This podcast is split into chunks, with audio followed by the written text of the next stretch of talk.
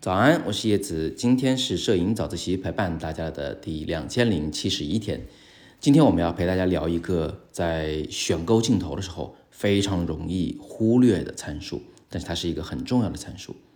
是什么呢？哎，别着急，我们先来回顾一下。如果你要去选购一支镜头，你会首先考虑什么要素呢？我想最先考虑的肯定是焦距。你是一个定焦头还是个变焦头？你是广角啊，还是中焦，还是长焦，还是从广角能变成中长焦啊？焦距决定了我们这支镜头能拍出来的画面效果的基本属性。那除了焦距以外，我们还会关注光圈，对不对？尤其是最大光圈是多少？其次呢，大家还很关心我的变焦镜头在变焦过程中那个最大光圈会不会被迫的变小？也就是说，它是一个恒定光圈镜头，还是一个可变光圈镜头？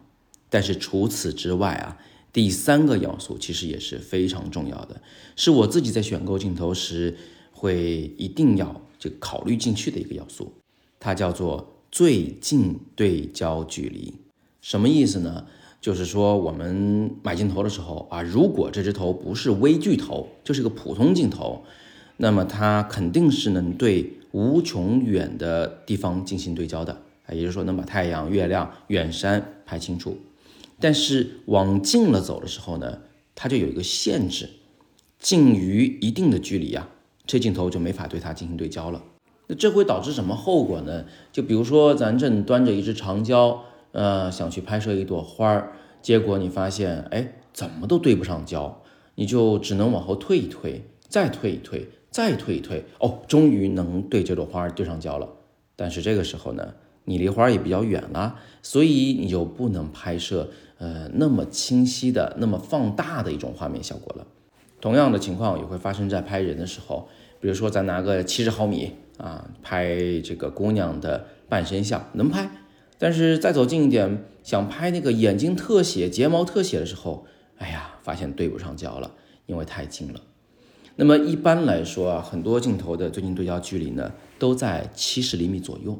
但每只镜头不一样，你可以自己去试一试。有的镜头它在设计那个光学结构的时候，就会侧重于考虑最近对焦距离能不能更近一点。比如说奥林巴斯的很多镜头都重点考虑了这个最近对焦距离的问题。我甚至可以拿一支普通的变焦头，直接就怼到一个事物上去对焦。哎呀，这个距离近到连我自己的这个相机的影子都已经投射在这朵小花上了，还是能够正常对焦，那个感觉真的是非常非常的自由。虽然它不是这个真正的微距头，但是它可以在很大程度上模仿微距头的效果。不只是相机，现在有很多手机也开始重视这个最近对焦距离的事情。我举个例子，现在 iPhone 啊以及小米的十二 S Ultra 这个旗舰机，他们都采用同样的一个微距的解决方案，就是当你切到微距拍照时呢，它会调用超广角镜头来拍照。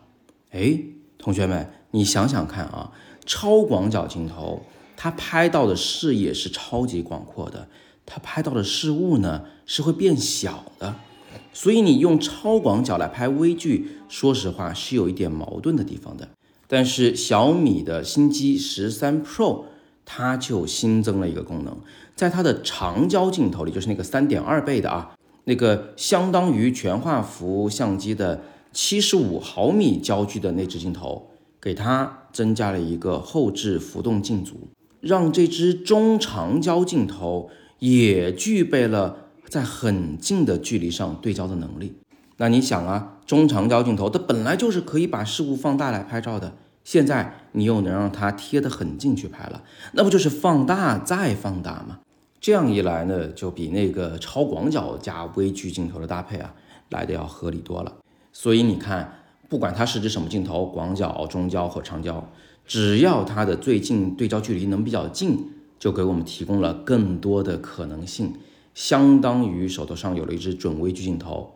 拍花儿、拍美食、拍人像，或许都能用得上。所以以后选购镜头，大家就惦记着啊，多看一个参数，看看这只头是在零点七米还能对焦呢，还是最近零点五米能对焦呢，还是最近零点三米还能对焦呢？好吧，那我们就留个小作业，各位赶紧去百度一下，看看自己手头的这支镜头，它的最近对焦距离到底是多远，是多少厘米？你可以把镜头型号和最近对焦距离都写在底部留言区，我们一起来分享，同时也让自己加深一个印象，以后拍照的时候就知道哦，我这支镜头在多少厘米以内是原来是不能够对焦的。那今天我们就聊这么多，还是那句话，更多摄影好课就在阅读原文中。如果大家想听我更多有关提升摄影审美的主题讲座，欢迎大家戳语音下方的黑色卡片加入我们的超级会员，这样我所有的主题讲座你都可以免费的听了。哦，对，最后多啰嗦一句啊，我现在正在开车